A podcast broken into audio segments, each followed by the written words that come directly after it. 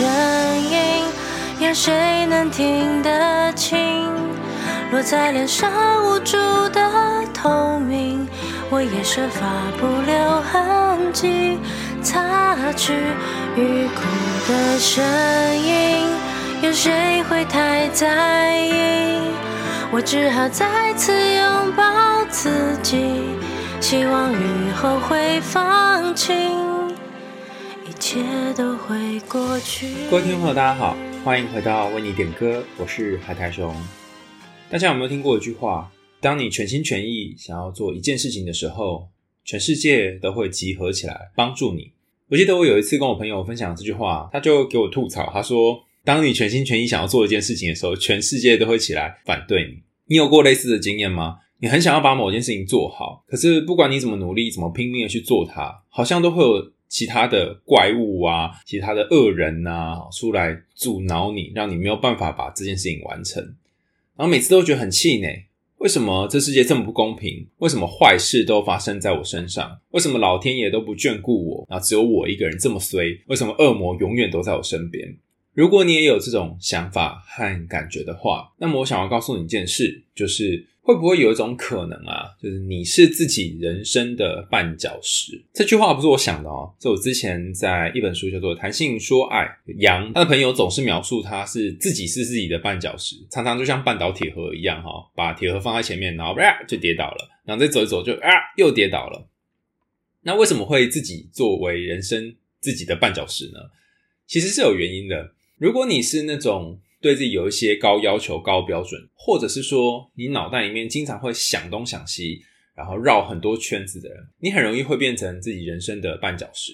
所以，如果用心理学的术语来说的话，比较像是 rumination，就是反刍。你不断去想这些事情，然后反而让你没有办法把事情做好。分享两个研究，第一个研究是有关于追求快乐的研究。研究者发现，当一个人他越想要追求快乐，越想要避免自己有一些不快乐的事情。不好的心情发生的时候，他反而会越不快乐。所以有些论文就以这个为标题，叫做“追求快乐的矛盾”。但是后续有一些研究发现，追求快乐本身虽然整体上来讲说那个效果是负面的，可是优先考虑积极性这件事情却对人有正面的影响。那什么叫做优先考虑积极性呢？哈，有几个题目，比方说我安排我的一天是用最大化我的幸福的方式来安排，或者是说。我人生的首要任务是在日常生活当中去体验幸福，或者是我决定在工作以外的时间做什么事情，取决于我想要去体验多少正面积极的情绪。结果发现，如果你是一个优先考虑积极性的人，也就是上面那些题目很符合你每天的状况的话，那么通常你的幸福感、生活满意度还有身心健康都会比较好。换句话说，当然你可以一早起来就想。我今天可能又遇到很多衰事、糟糕的事，但你也可以换个角度想，我想要试着今天去多体验那些正面积极的事情，去感受那些正面积极的事件或世界，好难念了，事件或世界。那么或许你今天就会跟以往的每一天过得不一样。很多人都会说啊，快乐也是一天，难过也是一天，你为什么要选择难过过一天呢？但是如果有真的难过过的人，就会知道说，那不是我可以选择的。那真的不能选择吗？我觉得也没有那么绝对。你可以早上起来的时候想一想，想说我今天想要过怎样的一天，怎样的人生。可能有些负面的、不好的念头跑出来，但你也可以允许那些正面的念头跑出来。比方说，我今天想要吃一个好吃的东西，我想要体验在大自然里面走路的感觉，尽量的试着让今天不是一整天哦，可能有。一小段或两小段是正面积极的生活，给自己一个小小的愿望跟期许。可能今天就会过得不一样。讲虽然是这样讲了哦，但是实际操作起来有一点困难的原因，就是你可能还是会遇到很多绊脚石，你还是会遇到很多很衰、很糟糕的事，然后你又会陷入那个怎么这个世界这么不公平，怎么坏事都发生在自己身上的情绪里面。所以我觉得要让自己变得正面之前呢，我们可以先慢慢的潜入那些不是那么愉快的情绪当中。今天我就想要邀请大家一起来进入这个由逗号所提供的故事。这不是我开玩笑哈，他的名字真的是逗号，就是标点符号的一个逗点。那他谈到的故事，其实是从他从小到大跟家人、跟朋友、跟同学相处的过程当中，人际关系遇到许多困难，也对他的情绪产生了一些影响。大家可以找一个舒服的位置坐下来，我们来一起听听有关于他的故事。亲爱的海苔熊，从小我就比较敏感，没有安全感。小时候的认知来说，可能就是大人想要的是什么，我就会服从他们的方式来做。我是他们眼中的乖小孩，甚至现在回想起来，会觉得那时候的我真的是乖得太可怕了。在家里，妈妈和阿嬷长期都有婆媳问题，一直忍受着委屈，情绪总是阴晴不定。每当他们结束了冲突，我一方面很心疼妈妈，一方面却又被妈妈散发的负面情绪给吞噬。因此，我总会去安抚她，或许也是希望减短我自己不舒服的时间。而我跟姐姐更是冲突不断。先不论对错，我总是赢不了她。在家里面都没有人的时候，我会被他打，就算我反击，换来的也只是更大的报复。因此，我很害怕爸妈不在家的时间。长大之后，他向我坦诚，是因为他觉得我会抢走父母，还有长辈总是叫他照顾妹妹，所以他才对我有敌意。国中的时候，算是被霸凌吧。我每一天都希望能够沉沉睡去，不要醒来。我每一天都躲在厕所里面偷偷的哭。我希望自己可以生一场大病，不用去学校。或许是因为这样，我的国中三年一直生病。有些时候在上课时，甚至会让自己处于感受不到外界的状态。同学必须要触碰我，才会有所反应。我的脸上也总是习惯性的挂着笑容，但其实我根本就不开心。我只是不想认输，不想要承认自己的无能。到了填志愿的时候，我真的很累，也不想要再按照老师或社会给我的期待走下去了。我填了一所高职的学校，在学校要送出之前的日子。我被各个任课老师约谈，希望我能够照他们心中所想的去填写。他们只在乎他们的榜单面子，但我只觉得，为什么我连这种选择权好像都无法完全握在手上？我没有听从他们的话，直到我想了很久很久，内心还是有想出去看看、瞧瞧的那种渴望。于是我才在最后一刻更改了志愿，虽然结局看似一样，但这却是我心甘情愿的一种选择，因为那是我自己所做出来的决定。在高中之前，我开始觉得自己的状态有点不对，有时候会拿剪刀想要划自己的手，也会害怕出门。经常莫名其妙就一直哭，在机缘巧合之下做了忧郁症的量表测试，我的分数很高，于是我尝试了第一次的身心科看诊，但因为那个时候根本对于这些都没有概念，也不知道该如何表达，所以医生只说是青春期的症状，一阵子就会好了。我也只觉得可能是自己想太多了。上了高中之后，交了一任男友，但我可能只是想要找一个人陪我，就像是溺水的人抓着浮木，我很害怕他离开，所以我不敢拒绝他所有的要求。虽然没有到最严重的那一步，但有好一阵子，我都觉得自己很恶心。到高三开始，我出现迟到的情况，书读不进去，虽然我很想振作，但是却没有办法。学测当然也就那样，很普通。后来我跟同学走在路上的时候，有一个庞然大物掉下来，我赫然惊觉是一个学妹从五楼跳下来。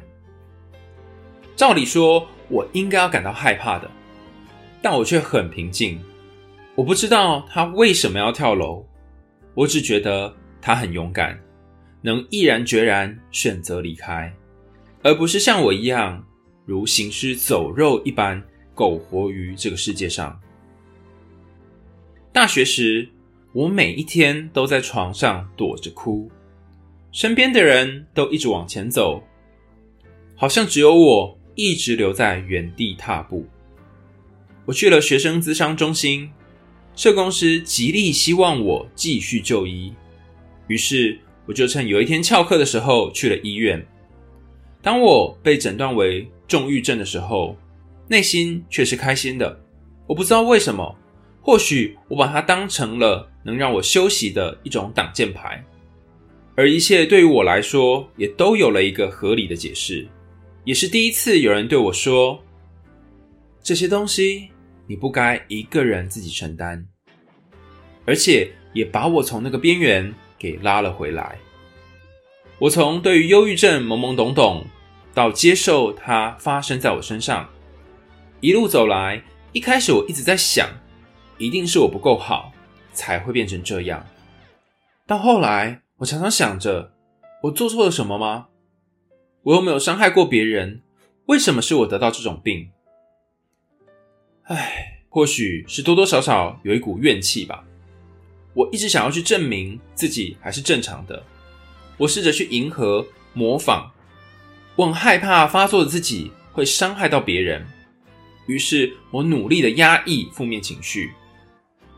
有人说这不是生病，你只是太软弱了，想太多；也有人说你就是没事做才会忧郁，还有人说你到底有什么好忧郁的？你比那些被家暴的人好太多了。但我也想知道为什么呀？这样的我在他们眼中就像是一个浪费氧气、不知足的废物。有时候甚至会想，是不是跳楼重伤一次，他们才能够接受呢？但其实，我最恨的是软弱而无法振作的自己。我甚至开始害怕变好，害怕变好后面要面对的未知，和现实脱节了这么久。我真的有能力再次融入于跟我同年龄的人吗？当我撕开了伪装正常人的表象以后，还会有人接受这样子的我吗？而且，就算我好了，那么这个好了的我到底是谁呢？真实的我到底长什么样子呢？我又该为了什么而活下去呢？我想，看不到尽头的未知，或许对我而言。才是最痛苦的吧，但我还是很害怕，真的真的很害怕。这个是来自于逗点所写来的信件，他点播的这首歌是何练慈的《听雨》。大家可能对于听见下雨的声音比较有印象哈，但听见下雨的声音的感觉，可能有些人是比较积极的、正面的，有些人可能是会觉得有点悲伤的。但我觉得。何练慈的这首《听雨》，其实光从歌名就可以感觉到，它可能是一个漫长的，甚至是你不太知道什么时候会结束的一场雨。我觉得雨哦，它有两个不同层面的意义。比方说，如果你是在要出去玩的时候下了雨，你会觉得很扫兴，心情很差；如果你是在清明时节听到那种不断下，然后完全没有停歇的这种雨，你会觉得心情很闷。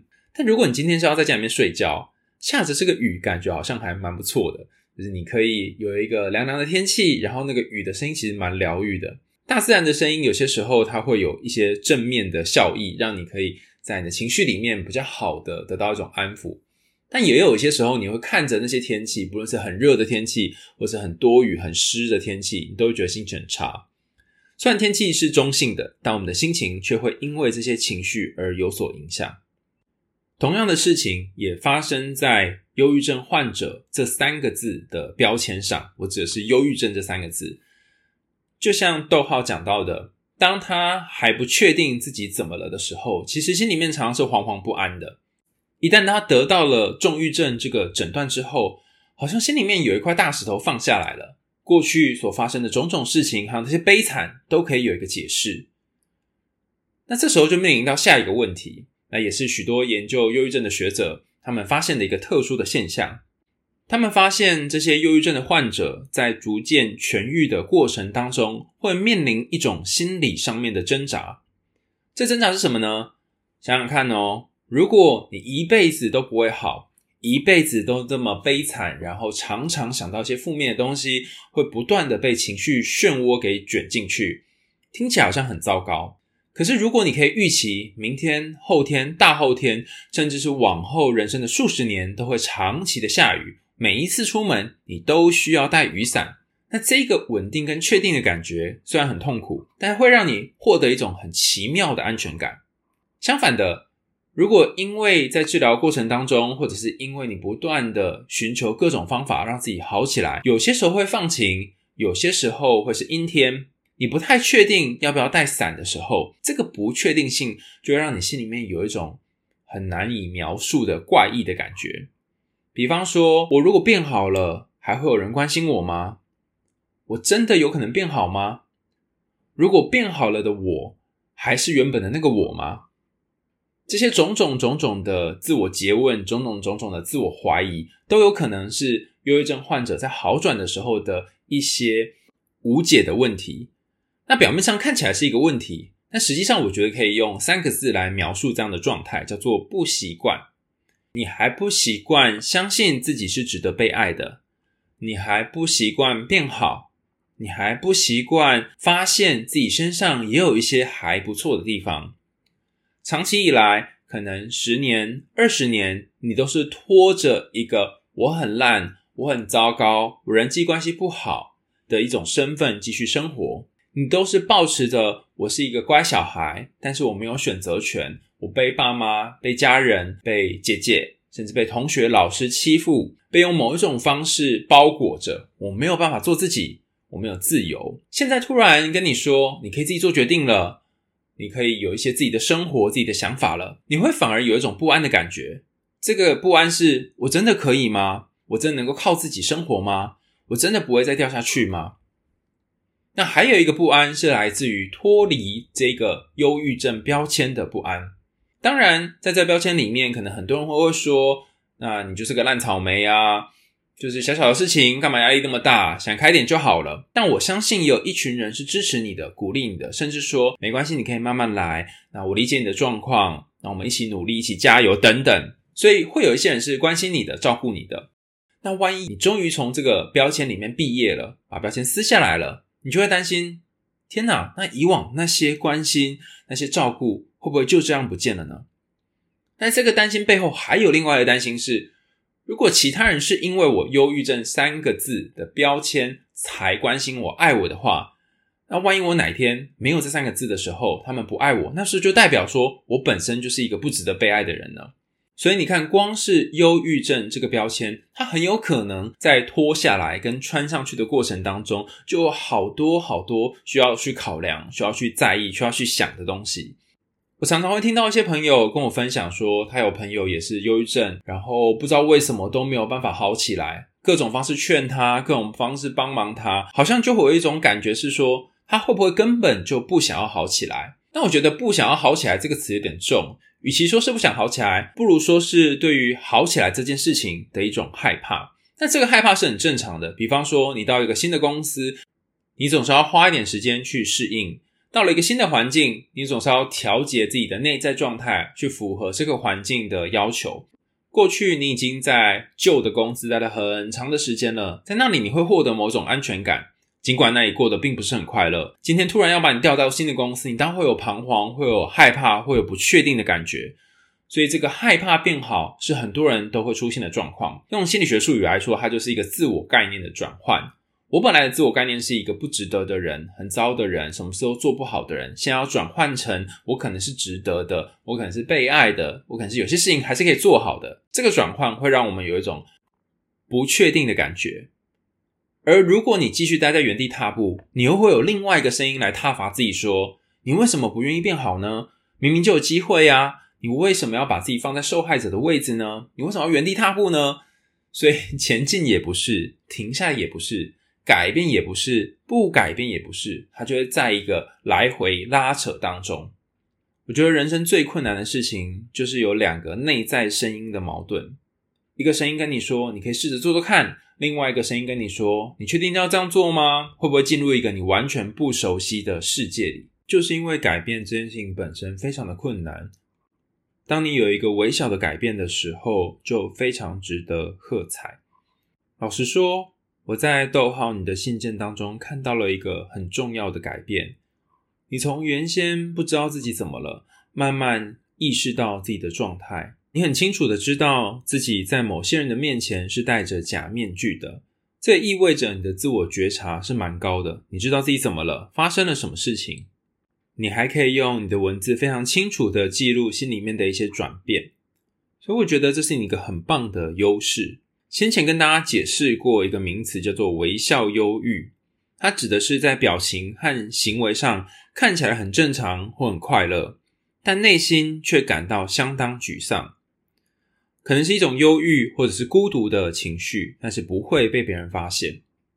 这种表情和行为不符合的状况，我们称作情绪伪装或者是情绪隐藏。这是一个很重要的社交技能，因为不论是空姐啦、服务生啦，我们都被训练在工作和社交场合不太能够很明显自在地表现出自己真实的情绪。毕竟你需要完成一些任务，而且不是每一个人。都能够让你自在的去显露出你自己内心的部分，所以这个是一个重要的社交技能。不过，如果你在许多人的面前都是呈现这样的状况，而你心里却在一个很忧郁、很低落的状态，甚至是你没有一个人可以分享你心里面这种感觉的时候，那么很可能就会变成所谓的微笑忧郁。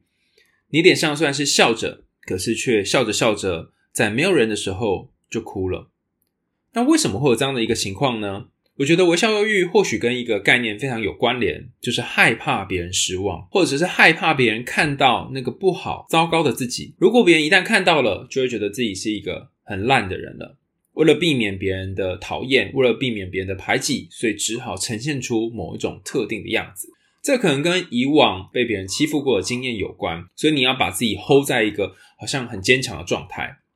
然而，你可以想象，人就像是一条橡皮筋，如果你绷太久、太紧了，有一天终究是会弹性疲乏的。所以，这种微笑忧郁的状态，它不一定能够持续很久，可能会有一个循环。比方说，你盯了三到五个月之后，有一天突然崩溃，你会想要用刀子来割自己的手，或者你割了之后，可能稍微抒发了一阵子，然后再进入下一个崩溃循环里面，你又盯了三到五个月，然后又开始伤害自己。我倒是觉得它有点像是一个定期的宣泄或定期的泄洪，因为你很长期累积这些泪水，累积这些压力在你心里面，你不敢把这些东西都表现出来，最后这些种种的压力就会跟随着血意，跟随那些伤害自己的行为，然后慢慢的抒发你心中那些长期压抑的东西。但毕竟这个方法其实也是伤害自己身体的一种方式。所以可能会很多人建议你说，你为什么不用一些正面积极的方法啊？甚至你根本也不敢把这件事情跟别人讲，因为你觉得他们可能会批评你。那我想要说的是，或许这已经是目前的你可以想到的最好的方法了。你可能暂时想不到人可以去分享你的心情，暂时没有人能够陪你走过这一段路途，所以你只能够用这种方法让自己稍微好过一点点。我也觉得，如果是这样的话，不需要过度的责备自己。反而是你可以包扎自己的伤口，然后帮自己呼呼安慰一下。那接下来你还有下一个挑战，下一个需要面对的事情。前几天我在一个粉丝团叫做“一分钟的朋友”看到有一则贴文，我觉得很棒，想要分享给大家。他分析了一部那是电影吗？叫做《春心萌动的老屋缘廊》。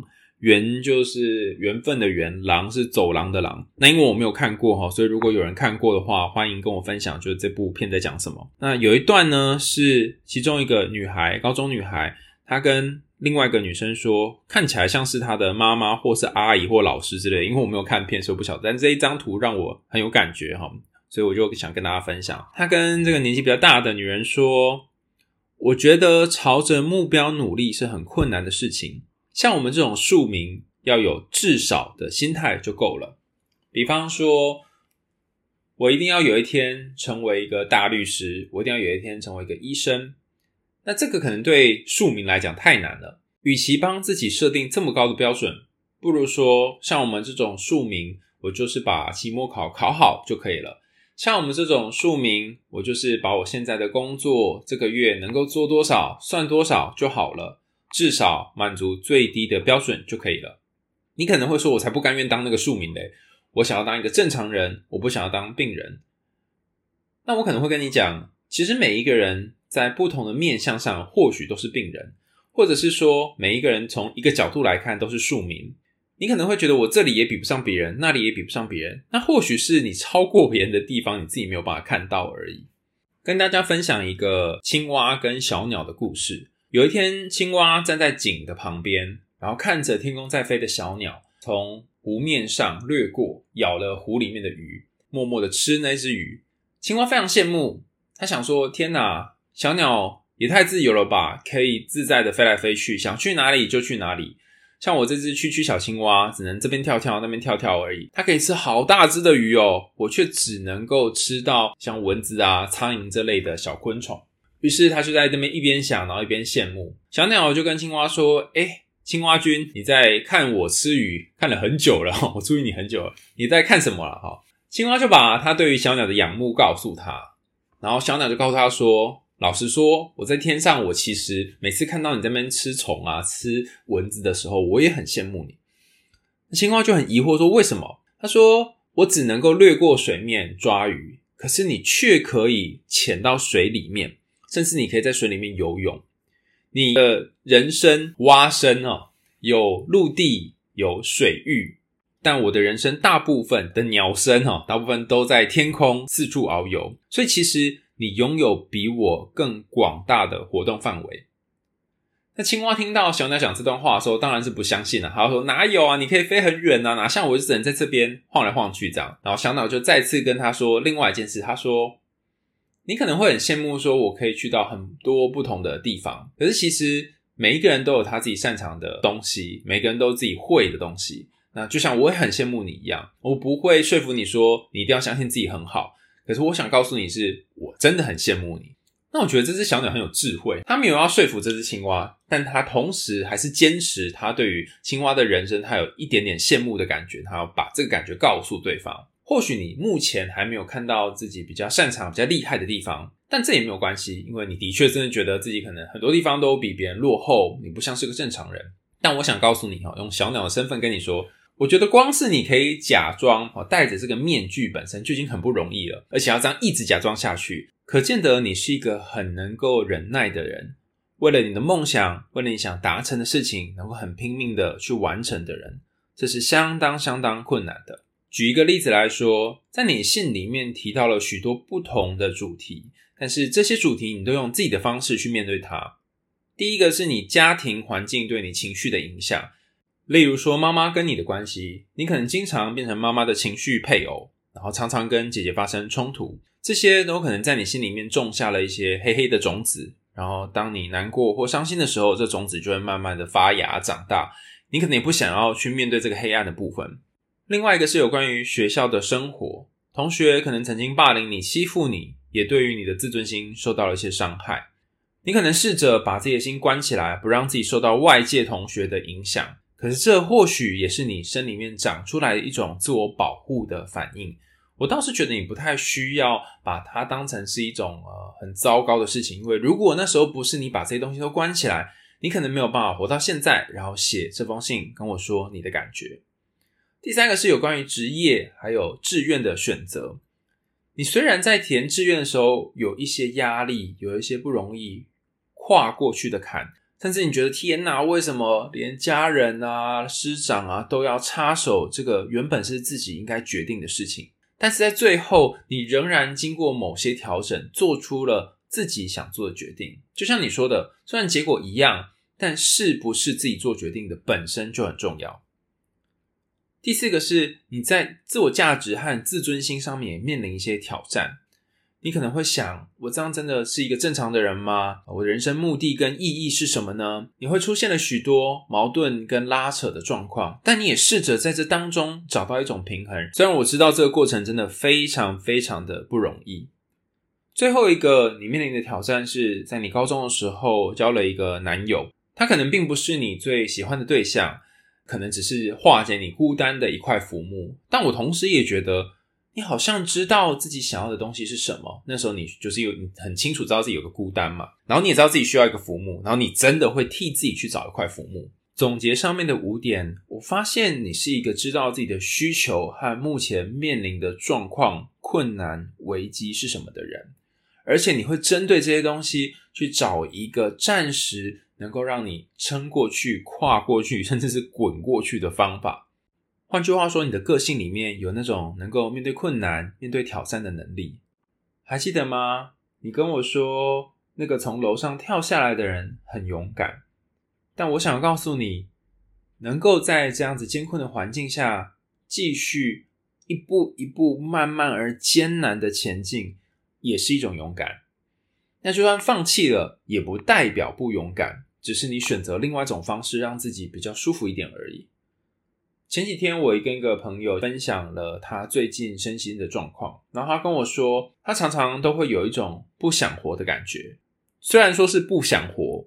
但他不是想死，他是不想活，因为活着这件事情实在是太痛苦了。虽然我并没有想要追求死亡，但是因为活着很痛苦，我希望能够结束这个痛苦。只要活着的每一天，你就会想着自己是在浪费空气，想着自己是行尸走肉。这每一分每一秒的痛苦，可能是很难有人能够理解，很难有人能够接住你的。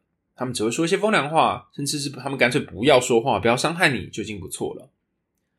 那在所有人都无法接住你的时候，在所有人都没有办法同理或理解你的时候，你其实可以当那一个试着接着自己的人，可能没有接得很好，也可能接到一半就啊跌倒了，但也没有关系，至少你先尝试过了。最后你问我说，你能够有机会再加入和你同样年龄的人吗？如果有一天撕开了那个正常人的面具，会不会被别人发现，其实你没有那么好呢？还有你的人生意义到底是什么？我想要跟你说，其实我觉得人生的意义是不断的在追寻的。你可能现在找到一个答案，隔一阵子你又迷惘了，迷惘了一阵子之后，你又找到下一个答案。那因为每分每秒你都有可能顿悟到不同的人生意义，生命才会变得有趣。那你害怕融入别人，甚至害怕别人发现你真实的样子，或许也是每一个人的害怕。我记得我年轻的时候看 MIB，应该是《星际终结者》吧，然后里面有一个外星人的星球，那每一个人看起来都是衣冠楚楚，可是转身之后，可能把脸脱下来就是另外一个外星怪物的样子，而且不是只有一个外星怪物，可能每一个人都是外星怪物。我想要说的就是，其实每一个人可能心里面都住着一只怪物，那这只怪物可能是青蛙的形状，可能是小鸟的形状，可能是其他各式各样不同怪力乱神的形状。但总之，你会觉得你没有办法融入大家，是因为你从你的位置去看。但会不会其他人也觉得他们没有办法融入所有的人呢？或者是每个人都是某种程度上面戴着一个面具在生活呢？如果我们都要戴着面具生活，如果我们某种程度上面都不能够展现出真实的自己，那么谁又是正常人呢？或者是说，根本没有一个人是所谓的正常人？当你从这个角度去想，你可能就觉得好过一点。不会一定要逼迫自己去选择要变好，或者是不变好。我自己这几年比较能够接受的概念，就是我们总是在变好，也在变坏的路上。有时候变好，有时候变坏，有时候遇到一些开心的事，有时候遇到一些难过的事情，这才是人生。最后，我想要跟逗号分享一个我今天看到的研究，他谈到忧郁症患者跟一般人，他们快乐的时候有一点不一样。没错，你没听错哈，就算是忧郁症患者，他也会有一些快乐的时间。那一般人可能比较常出现快乐是看电视啊、吃东西。可是忧郁症患者感觉到快乐的时间哈，他们做的一些事情可能是跟朋友聊天、对话，或者是睡觉。那当然，因为只要是统计，就会有统计上面的误差跟限制。分享这个研究时，给大家一个抛砖引玉哈，你可以想想，尽管你有一些身心的症状，尽管你可能也有所谓的忧郁症的标签。那么对于你来说，什么事情是会让你快乐的呢？就算是下雨，也会有放晴的时候。在你的心里面，有没有一颗小小的太阳？那太阳会在什么时候出来呢？欢迎大家留言跟我分享，你太阳出来的时刻，做什么事情的时候你会觉得比较舒服、比较快乐。也欢迎大家继续投稿，为你点歌。如果你有想听的歌曲，或者是想要分享的故事，你可以点选节目下方的连结。那我跟 KP 呢，会挑选适合的歌曲，或者是可能就会唱你提供的那首歌，分享给你。我们为你点歌，下次见喽。拜拜。天空灰了一点，心跟着空了一些，开始想念从前我微笑的画面。我累得没知觉，今天能不能被赦免？请带上我的脸，代替我过一天。欲哭的声音，有谁能听得清？落在脸上无助的透明，我也设法不留痕迹，擦去欲哭的声音，有谁会太在意？我只好再次拥抱自己，希望雨后会放晴，一切都会过去。